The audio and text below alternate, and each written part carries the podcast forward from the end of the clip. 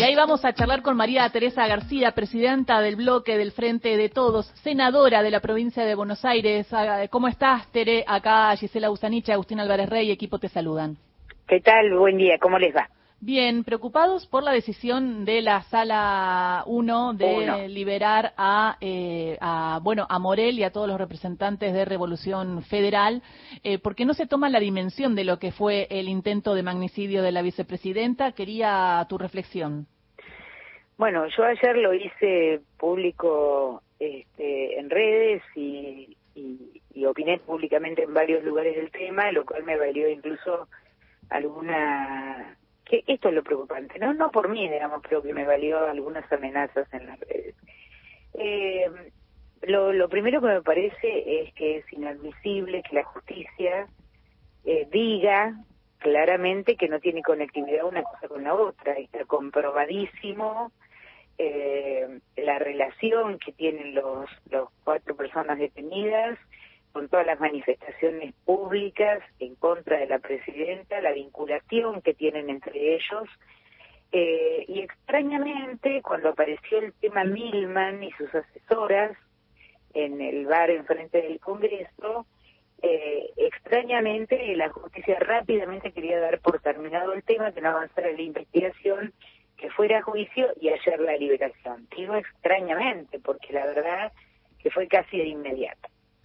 Es preocupante por varias cosas. Primero porque porque esta gente nuevamente liberada con las expresiones que ha tenido, no solamente con la vicepresidenta de la Nación, sino con el sistema democrático, con la democracia, las expresiones públicas, las orcas, las guillotinas.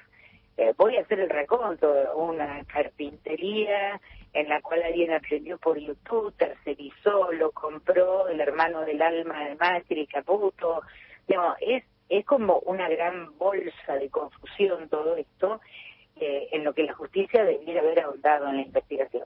me preocupa mucho eh, que estas expresiones sigan teniendo multiplicación pública, porque seguramente esta gente hará nuevamente lo que hizo, porque no ha tenido sanción y nada indica que deje de hacerlo, ¿no? Por su manera de, de comportarse y de expresarse. Por otra parte, me parece que si la justicia no puede garantizar una investigación a fondo respecto de la vicepresidenta de la Nación, pienso yo que sentirá la ciudadanía con su vida propia. Este, si la justicia no acciona eh, para investigar esto, que no quiere decir que, que lo logre, que, que el resultado sea tal o sea cual, digamos, pero el no avance en la investigación es alarmante y es una muestra para la sociedad en general, eh, para que la sociedad siga desconfiando de la justicia, porque no importa de qué lado se esté ni cómo se piense, lo que es claro es que la justicia no anudó en la investigación, digamos, y permitió eh, por falta de conexión Digo, es inadmisible escuchar eso, ¿no? Yo no he leído el fallo todavía, ahora lo pedí, pero bueno, por lo menos las manifestaciones que se han hecho públicas ayer con esta decisión de, de Brugli, de Bertuzzi, este, han sido estas, y, la verdad es vergonzante. ¿Preocupa la decisión que tuvieron con respecto a la causa que lleva adelante Martínez de Giorgi, pero también preocupa el fallo que hicieron de eh, la investigación del atentado contra la vicepresidenta que lleva adelante la jueza Capuchetti, porque avalaron eh, la, bueno, la libertad de Agustina Díaz, que quizás está bien porque no había muchos, mucho lazo, pero ya a cerrar la causa y pasarlo a juicio oral ya. ¿Y esto quedaría, se cortaría por el, hilo más delgado? Y claro, pero además yo digo, pues, hagamos la línea del tiempo de esto que usted dice eh, y veamos cuándo sucedió eso. Eso sucedió inmediatamente que en todo este embrollo hizo su aparición Milman, eh, no voluntaria obviamente, ¿no? Mm. Eh, denunciada. A partir de ahí esto tomó otro, tuvo otro vuelo. Eh, entonces me parece que la obligación es seguir investigando esto. ¿Cuáles son las conexiones eh, que tiene esto? ¿Cuáles son las conexiones con el financiamiento, las conexiones políticas?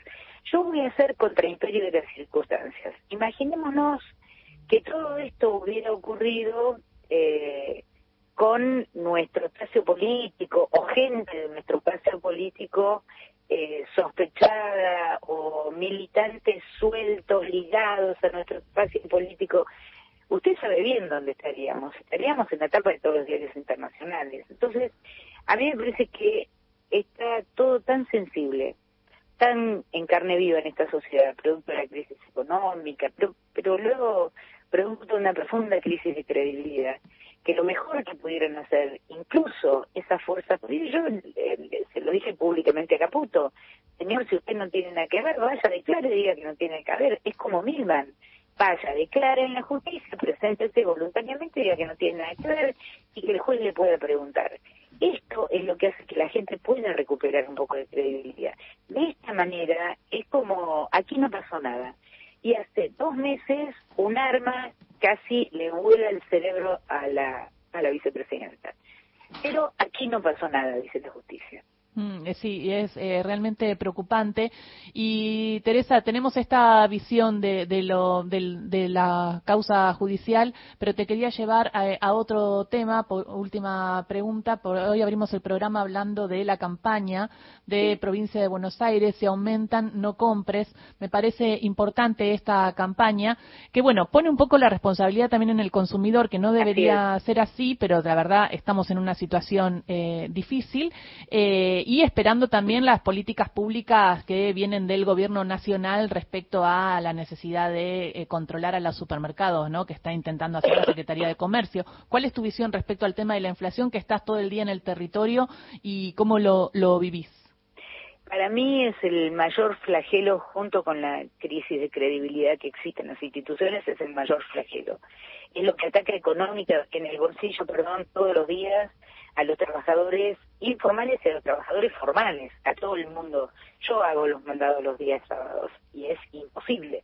Entonces, me parece que hasta que no se corrija esta inflación va a ser muy difícil que la sociedad pueda pensar en otra cosa, primer tema. Segundo tema, eh, sí me parece que tiene que haber consumidores responsables, ¿no? Uno se cansa de escuchar o de ver cuando en otros países del mundo dejaron de consumir tal cosa, ¿no? O como ahora lo que sucede con el combustible en Francia o ha sucedido en España.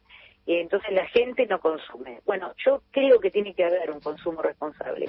Y si hay un papel higiénico, un papel de cocina, una leche o las eh, distintos las prepagas porque somos cautivos de esas empresas, pero eh, si los productos aumentan, si la gaseosa más famosa aumenta, no hay que consumir por un tiempo.